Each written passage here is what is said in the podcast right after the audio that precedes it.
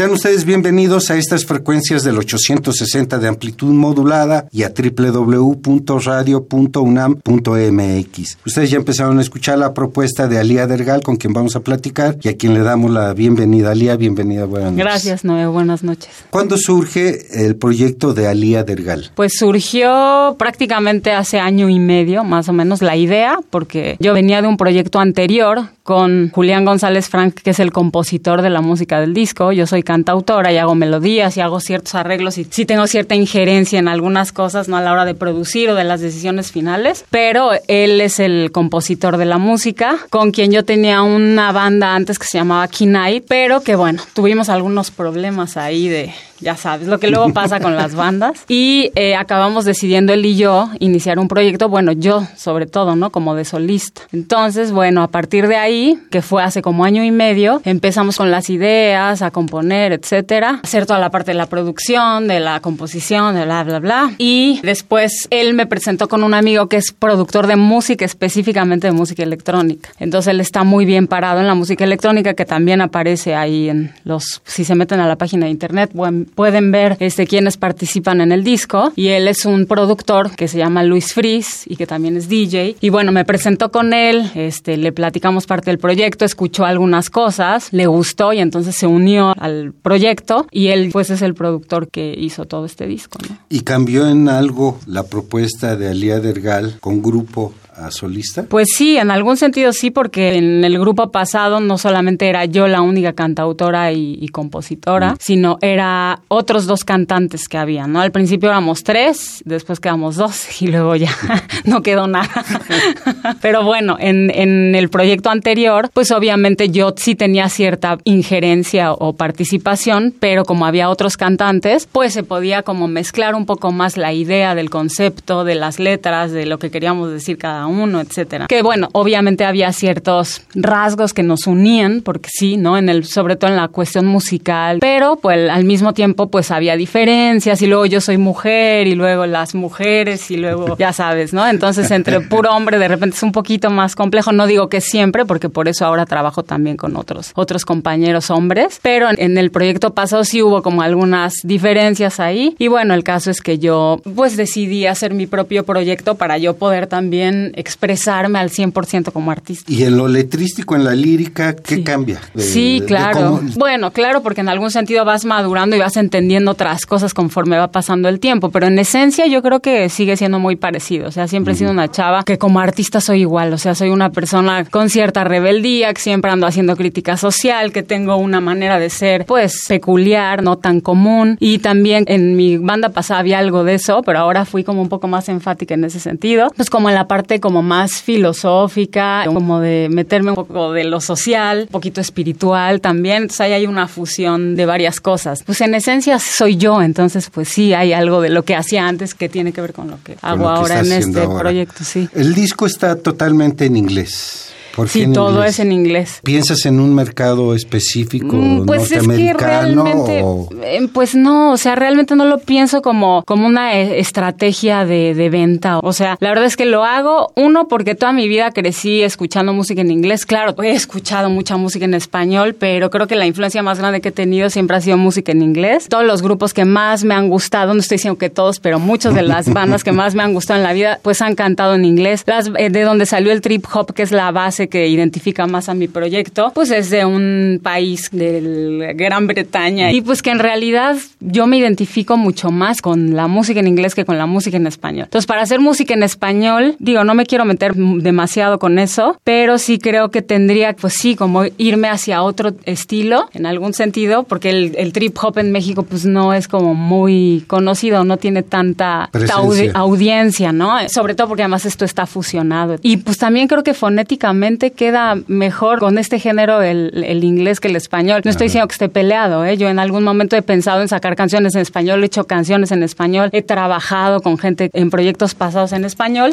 pero en este proyecto en específico, como el anterior que tenía, pues todo lo cantábamos en inglés. Entonces, de ahí también tiene que ver esto, ¿no? La primera pieza que escuchamos es Devoción, es el título de la pieza que abre este primer disco solitario. ¿El género te va determinando a ti la forma de cómo escribir? Pues un poco sí, o sea, como el género, digo, creo que hasta donde yo estoy ahorita como persona y como artista, no creo que me fuera yo a meter a hacer otro tipo de géneros que no tuvieran que ver con esto que estoy haciendo, que es progresivo un poco, que es trip hop, que es electrónico, que es rock, que son cosas que vienen todas las, las bases, lo anglosajón. Entonces, pues yo realmente no me metería ahorita a hacer otro tipo de, de géneros. Entonces, pues sí, ahorita por ahora sí, ¿no? A lo mejor en otro momento pues podría ser que pudiera cantar en español. Vamos con más música, ¿te parece? Sí, claro. Vamos a escuchar dos temas musicales que conforman este Medusa Flowers, editado en 2018 con Alía Dergal. Vamos a escuchar Nueve Lágrimas y Traslación Eléctrica. ¿Qué quieres decir con estas piezas? Pues bueno, en la mayoría de mis letras uso mucho la metáfora, Electric Translation, que es una canción que se refiere a, pues a la diversidad, ¿no? A que a veces uno, eh, pues no se tiene que enamorar necesariamente de un género en específico, ¿no? Que muchas veces uno se puede enamorar del alma de una persona y conectar por ahí, más allá de si eres hombre, mujer o lo que seas o lo que quieras hacer en la vida, ¿no? Y de eso habla un poco esa canción. Nueve lágrimas. Y Nine Tears, bueno, Nine Tears es una canción que es pues, un poco más metafórica o filosófica y habla de cuando, pues sí, que tienes que llorar esas nueve lágrimas para lograr o para entender o para trascender en la vida. ¿no? Tiene que ver con una cuestión de cuando uno tiene que crecer interiormente, ¿no? Transformarse y que pues en algún momento tienes que soltar esas nueve lágrimas, ¿no? Por decir un número, ¿no? Porque es un bonito número.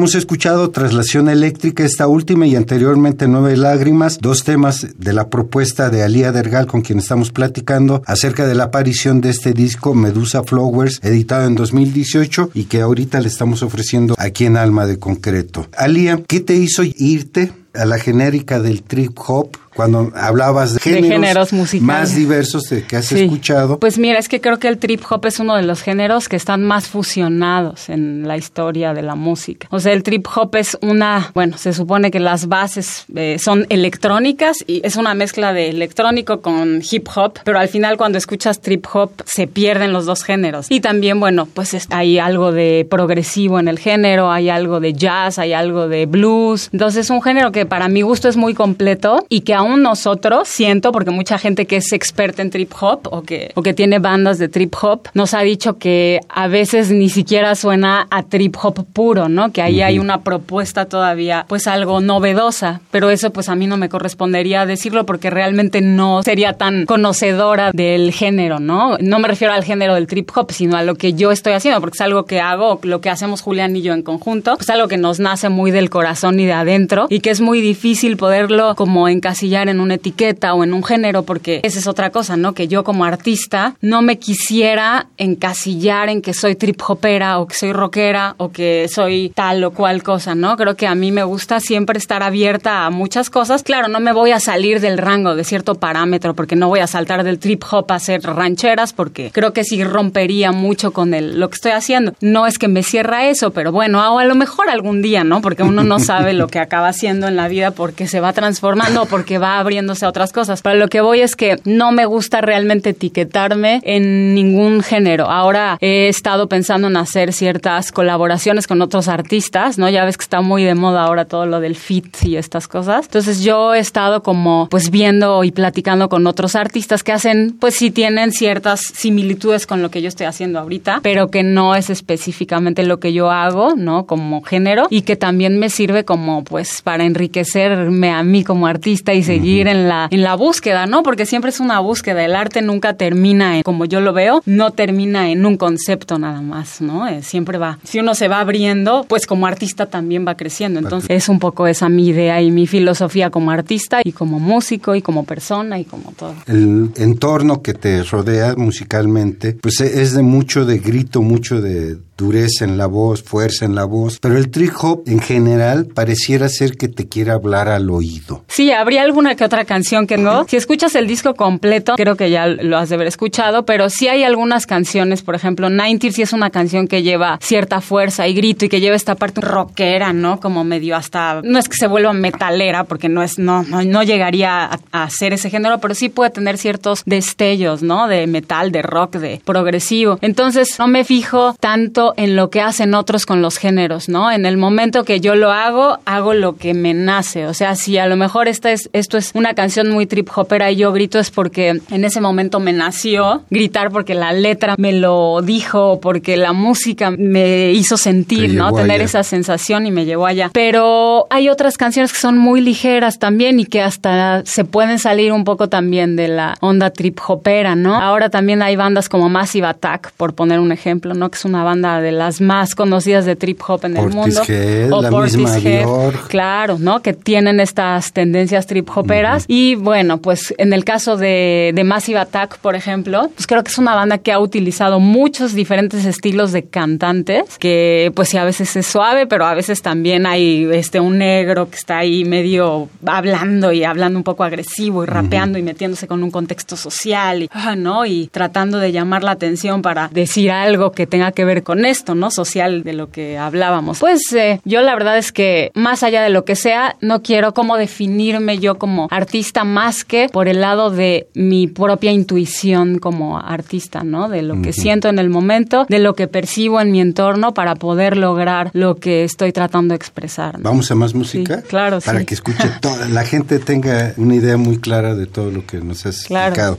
Vamos a escuchar tres temas musicales: Espacio Infinito, Flores de Medusa. Sería así la traducción de. Sí, pues es una Medusa Flower es como una cosa inventada, porque realmente, bueno, la idea es que no existe una flor que sea una medusa, ¿no? No, no existe. Pero bueno, yo lo fusioné en un sentido un poco filosófico, porque creo que la medusa lo que hace es que, no importando el contexto en donde se encuentre, normalmente es un contexto de obscuridad, siempre brilla, siempre tiene luz propia. Entonces la flor, pues se remite a una cosa ya más de tierra, ¿no? No del agua. Entonces hacer esa fusión filosófica entre la idea de la medusa que se prende dentro de la oscuridad y la parte que nos corresponde a nosotros que ya somos, bueno, como de la tierra y que pues sería una flor que tuviera esta misma florescencia que tiene la, la medusa en el agua, ¿no? ¿Y cosecha de semillas? Bueno, esa canción habla pues de lo que uno va dejando en la vida, como la semilla que siembras y que vas a cosechar en un momento dado y que vas a dejar no solo como persona en tu vida presente, sino como para un futuro que dejas a las siguientes generaciones, porque es importante también para mí pensar en qué es lo que uno hace en el presente para que el futuro vea esa semilla, ¿no? Es como esto de que siembras un árbol y a lo mejor cuando ya está grande no lo puedes ver tú, pero lo ven otros y reciben esos frutos que va a dar ese árbol. No es moralino, ¿verdad? Pues no, yo creo que lo que menos tengo es,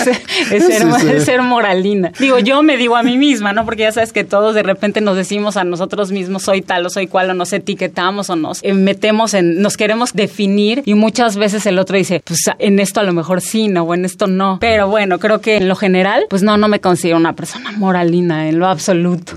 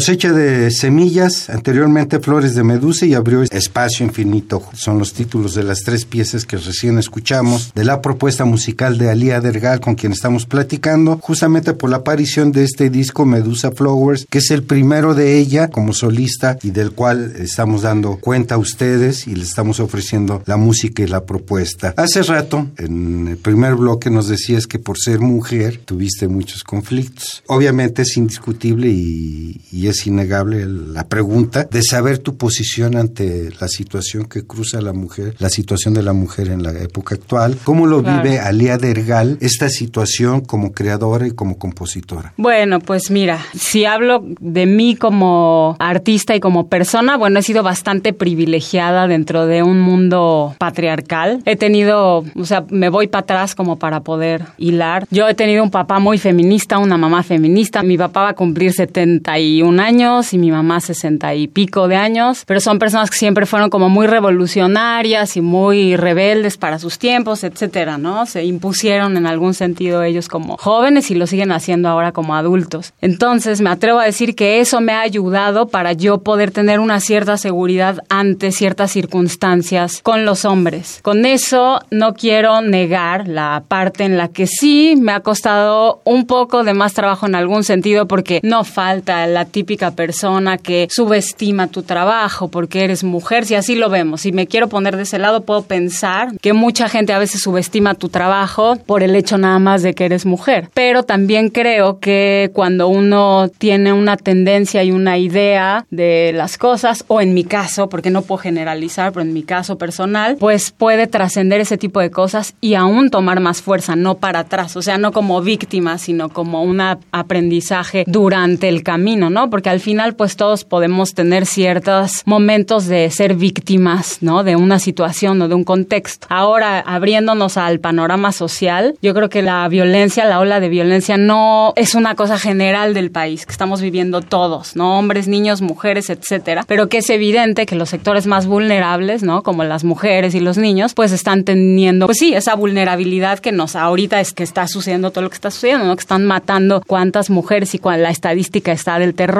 y que bueno, con todo lo que sucedió hace que fue tres días, ¿no? Dos días atrás, pues yo sí estoy de acuerdo con la manifestación, estoy de acuerdo con todo lo que hicieron, sí estoy de acuerdo con la furia, con el enojo, no había de otro, o sea, ya llegó un momento en que si las cosas están así de radicales, pues muchas veces la reacción a ese tipo de contextos pues tiene que hacerse ver, ¿no? Eh, ¿Cómo hago que me veas como mujer, como mataron a mi hija, como que me violaron, etcétera? Pues, ¿qué es lo que más te interesa a ti, gobierno, no? Ah, bueno, un monumento, pues voy a pintar ese monumento para ver si así me ves, ¿no? Yo estoy totalmente de acuerdo con la acción que tomaron estas mujeres y agradecida porque ellas al final pues tuvieron este valor y esta conciencia y esta y además gente que se arriesgó y estaba ahí y hizo su trabajo en ese momento, pero también creo que la única vía no puede ser la vía de la violencia porque entonces nos quedamos en ese discurso de violencia y las cosas no se transforman y no avanzan. Entonces yo no estoy en desacuerdo con lo que pasó, era algo que tenía que pasar, de hecho creo que tiene que ver con, bueno, sí, es un hecho histórico, ¿no? Lo que sucedió y sí se movieron algunas cosas y sí el gobierno está reaccionando a, a lo que sucedió y creo que eso es una cosa positiva, pero a partir de ahí, ¿qué vamos a hacer nosotros como mujeres? Y no lo digo solo como mujeres, más bien como sociedad, porque no nada más las mujeres somos las víctimas y los hombres son los malos y viceversa. Creo que tiene que ver con un contexto social que está muy deteriorado y que pues eh, creo que es una responsabilidad de todos erradicar el machismo, porque el machismo es, un cáncer que nos carcome no nada más a mujeres, digo a hombres, que también a mujeres, porque yo me he topado no, no nada más a través de la vida con hombres machistas, sino con mujeres que tienen la M aquí de este tamaño de machismo y que pueden llegar a ser, pues si no al nivel de violencia de un hombre, sí tienen un nivel de violencia bastante importante que sí me han llegado a afectar porque pues yo siempre he sido una chava que toda mi vida me he revelado a muchas cosas, no he sido la típica mujer que el, el estereotipo, el prototipo, bueno, podría contar mil cosas personales, pero a lo que voy es que pues para las mujeres que tienen estas ideas machistas tan arraigadas, pues también ha sido un conflicto y he recibido violencia de ese tipo de mujer. Entonces creo que el problema del machismo no es un problema de hombres nada más, es un problema social, 100% social. Hay una descomposición social genérica y esa es la que hay que cambiar y modificar y transformar. ¿no? Vamos a escuchar Heptagón y Cero Grados otros dos temas que conforman este primer volumen como solista de Alia Dergal, Medusa Flowers, editado en 2018.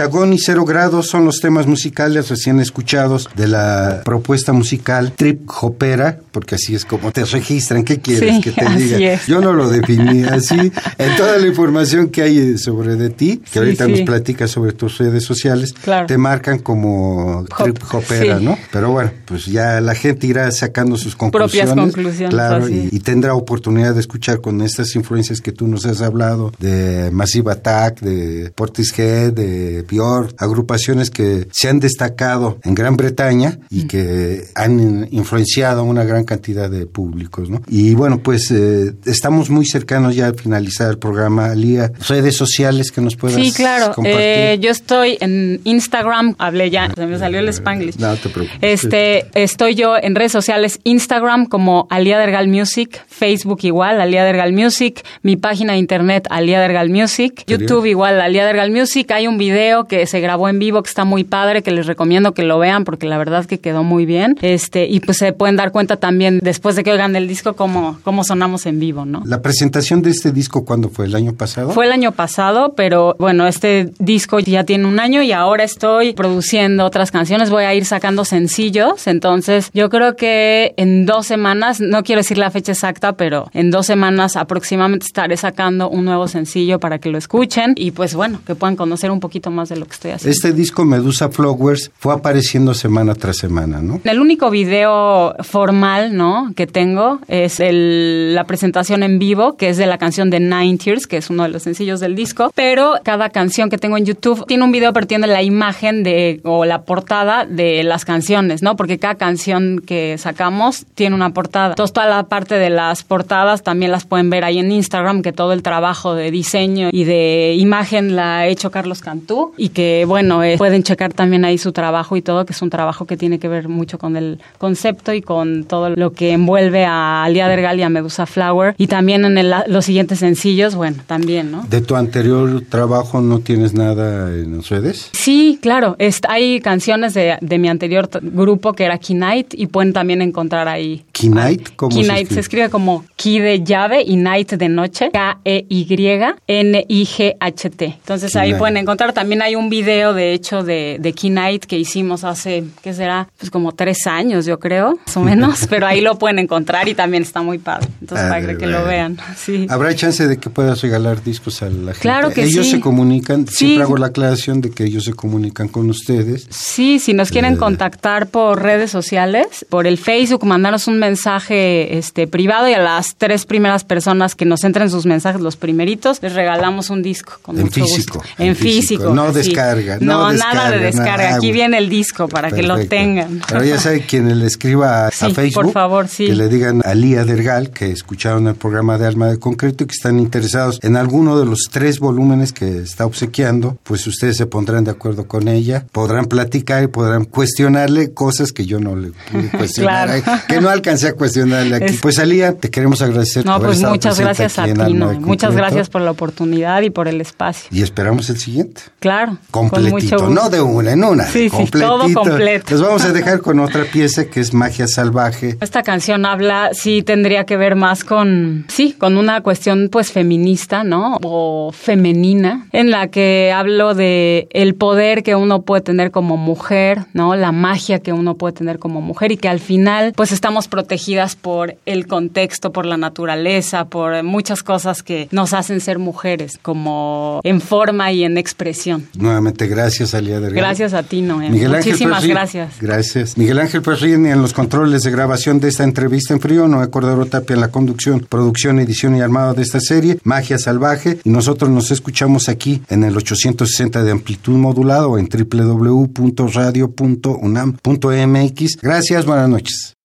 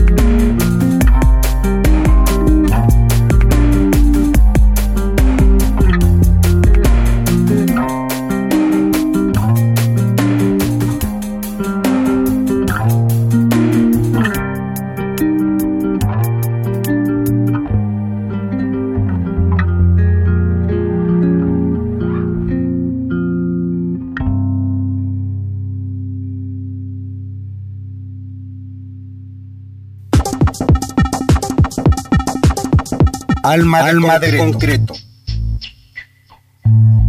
Presencia de la ausencia.